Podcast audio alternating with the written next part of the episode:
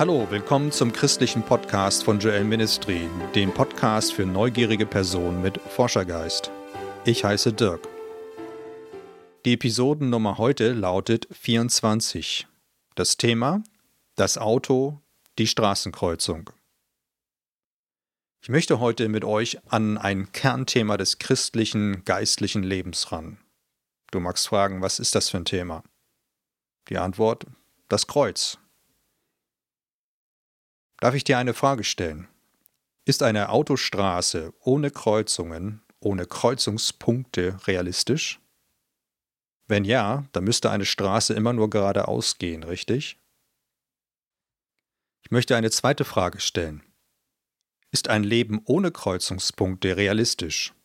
Kann ein Leben immer nur geradeaus gehen? Oder gibt es im Leben Kreuzungspunkte, in denen wir die Richtung ändern müssen?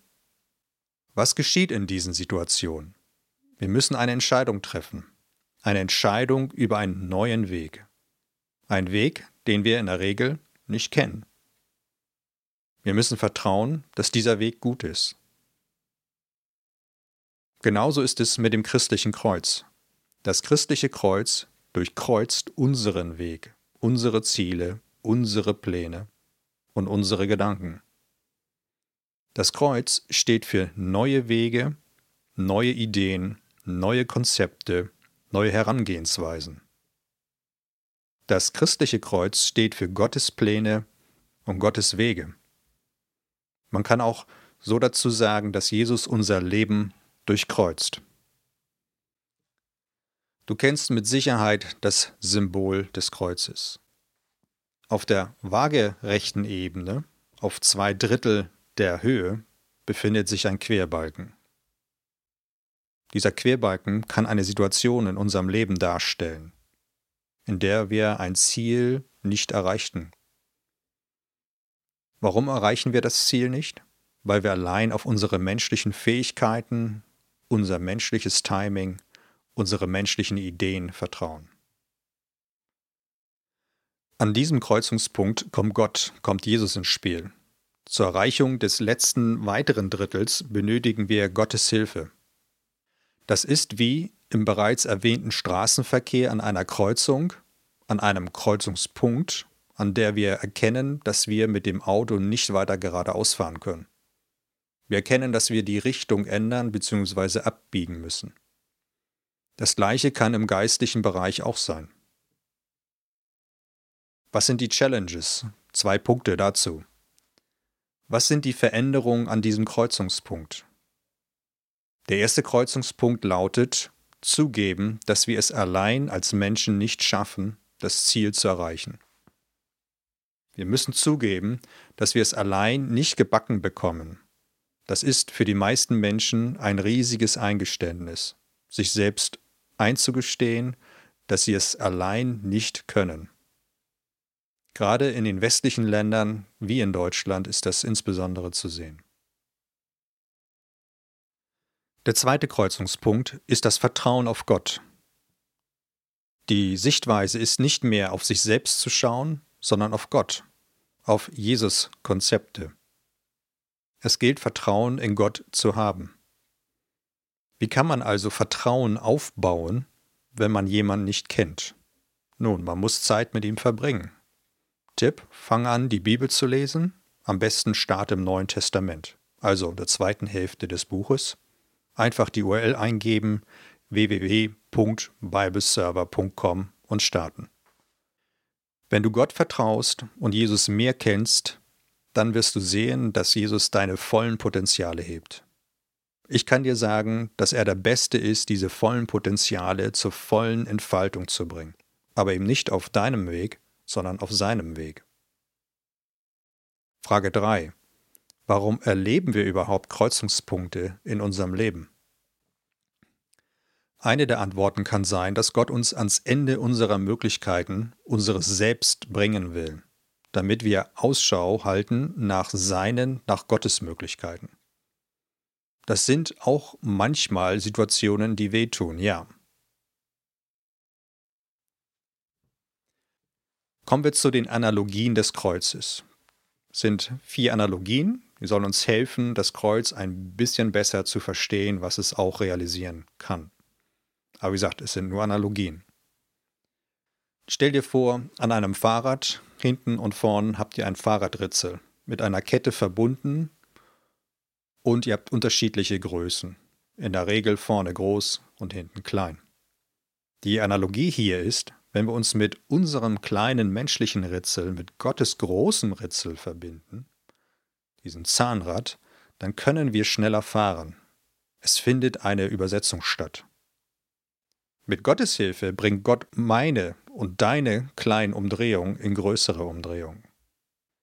Lass also Gott mal arbeiten und schau, was er Größeres in deinem Leben machen kann. Aber zuerst musst du erst einmal loslassen. Zweite Analogie, der Katalysator. Die chemische Katalyse. Was ist eine Katalyse? Bei einer chemischen Reaktion muss genügend Energie aufgewendet werden, um die chemischen Reaktanzen miteinander reagieren zu lassen. Man spricht auch von einem Energieberg, welcher erreicht werden muss, um die chemische Reaktion reagieren zu lassen. Es gibt also chemische Reaktionen, die nicht miteinander reagieren, weil die Energie für diese Reaktion nicht aufgewendet werden können. Es erfordert einfach schlicht zu viel Energie. Hier kommt jetzt die Katalyse oder der Katalysator ins Spiel. Es sind also am Ende nicht zwei, sondern drei Substanzen. Der Katalysator wird als weitere Substanz hinzugegeben, welche interessanterweise den Energieberg reduziert. Es erfordert auf einmal weniger Energie als zuvor. Sehr interessant. Die Reaktion der zwei Substanzen plus der Katalysatorsubstanz reagiert jetzt und produziert einen neuen Stoff. Aus zwei bzw. drei Substanzen wird am Ende eine neue Substanz gemacht. Dein Katalysator zum Beispiel macht das den ganzen Tag, um die Umwelt sauber zu halten. Du kannst das Kreuz auch als einen Katalysator sehen. Vorher hast du alles versucht, viel Energie aufgewendet und nichts ist produziert worden. Dann wendest du das Kreuz als Katalysator an und wendest weniger Energie auf. Machst es aber über einen anderen Weg und plötzlich funktionieren die Dinge. Oder anders ausgesprochen, ohne das Kreuz bekommst du nur natürliche Ergebnisse. Mit dem Kreuz erhältst du Gottes Ergebnisse. Ich meine damit, dass du Ziele erreichen kannst, die vorher undenkbar wären. Dritte Analogie. Austauschsystem oder eine Drehtür. Eine weitere Analogie des Kreuzes ist ein Austauschsystem oder ein Austauscheffekt. Wir geben vorn Müll rein und bekommst durch die Anwendung des Kreuzes neues Leben hinten heraus. Das ist wie mit einer Drehtür. Jesus hat durch das Kreuz neues Leben erwirkt. Wir können durch das Kreuz und den Glauben ans Kreuz den Austauscheffekt aktivieren. Lass uns mal schauen, was Hebräer 10, 14 sagt. Denn mit einem einzigen Opfer und Schrägstrich am Kreuz hat er für immer die vollendet, die geheiligt werden. Analogie 4. Das Kreuz als Mülltonne. Praktisch kann das Kreuz auch als eine Art geistliche Mülltonne oder als eine Art geistlicher Staubsauger angesehen werden. Es ist eine Art Domestusreiniger in der geistlichen Welt. Wie kann das Kreuz auch gesehen werden? Biblisch ist Jesus am Kreuz gestorben. Jesus hat also am Kreuz irgendetwas durchkreuzt. Die Bibel als geistliches Betriebshandbuch spricht davon, dass Jesus mit seinem Leben einen Preis in der geistlichen Welt bezahlt hat, also einen geistlichen Durchbruch geschaffen hat. Im Glauben können wir uns das zunutze machen. Das Kreuz heißt also, zu Jesus zu gehen. Das Kreuz heißt, sich geschlagen zu geben und Jesus nach seinen Wegen zu fragen. Für das Wort sich geschlagen geben kannst du auch Folgendes sagen. Sich besiegt geben, dass du bezwungen bist, dass du kampfunfähig bist, dass du erledigt äh, bist, dass du gebändigt bist, dass du aussichtslos bist, ruiniert bist oder überwältigt bist. Macht das Sinn für dich? Im Korintherbrief 1, 18 bis 25 sagt der Typ, der die Zeilen geschrieben hat vom Kreuz, dass für einen allein logisch Denkenden das Kreuz keinen Sinn macht oder ist logisch nicht zu erfassen. Aber Gott genau aus diesem Grund das Kreuz als eine Art Qualitätstor oder eine Art Gatekeeper gesetzt hat, weil hinter dem Kreuz so viel Reichtum steht. Man muss also erst einmal über diese gedankliche Hürde hinweggehen, also Gott vertrauen, um an den Reichtum Gottes zu kommen. Lass mal ganz kurz lesen, was im Vers 25 steht.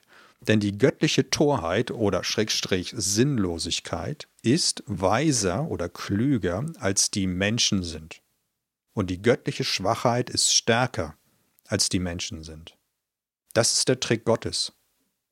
Wenn du dich also nicht als überwältigt siehst und gibst, wird die Kraft und der Austauscheffekt nicht in deinem Leben aktiv werden.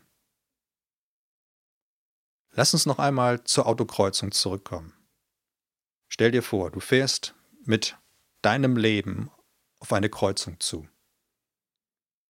Wenn du dich im positiven Sinne bezwungen gibst, dann erhältst du von Jesus eine neue Fahrtrichtung. Wenn du dich nicht kampfunfähig gibst, dann kämpfst du mit deiner eigenen Kraft immer weiter und fährst nach wie vor gegen die Kreuzung. Immer wieder. Du fährst dann in deinem Leben im Kreisverkehr immer wieder um die gleiche Kreuzung herum, um die gleichen Probleme. Und das kann dann schon mal auch viele Jahre in Anspruch nehmen. Bis du dich besiegt gibst und deine Lesson learned machst und zu Jesus und zu seinem Kreuz gehst und das Kreuz zulässt.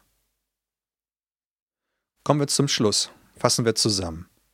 Zusammenfassend kann man sagen, das Kreuz bedeutet, ans Ende unserer selbst zu kommen. Das Kreuz bedeutet, ans Ende unserer Möglichkeiten zu kommen. Das Kreuz bedeutet, ans Ende unserer Kräfte zu kommen. Wenn du das zulässt, dann kommt die Kraft des christlichen Kreuzes in die Existenz. Erst der Sterbeprozess in uns, dann der Auferstehungsprozess in uns. Viele kämpfen immer noch in der Hoffnung, dass sie es irgendwie doch noch selbst schaffen, anstatt im positiven Sinne aufzugeben, zu kapitulieren und zu Jesus zu gehen und sein Kreuz akzeptieren und ihn machen lassen. Was sagt Jesus im Lukas 9, 23 und 24? Wer mir folgen will, der verleugne sich selbst und nehme sein Kreuz auf sich täglich und folge mir nach. Denn wer sein Leben erhalten will, der wird es verlieren. Wer aber sein Leben verliert, um meinetwillen, der wird's erhalten. Wenn es dich interessiert, empfehle ich dir einmal die Podcast-Episode Nummer 10 anzuhören. Hier spricht der Interviewte am Ende von seinen persönlichen Erfahrungen im Umgang mit dem Kreuz und seinem starken Charakter. Sehr interessant. So, ich wünsche dir, dass du das Geheimnis vom Kreuz ergründest und die vielen verborgenen Schätze erfährst. Da ist mehr. Du bist aber der Einzige, der das für dein Leben auspacken kann. So, das war's wieder für heute. Mein Name ist Dirk. Für Anmerkungen oder Fragen könnt ihr Joel Ministry unter folgender Website erreichen: www.joel-ministry.org. Ich hoffe, es hat dich interessiert, dieses Thema. Danke für deine Teilnahme, dein Interesse. Bis zur nächsten Episode. Ciao.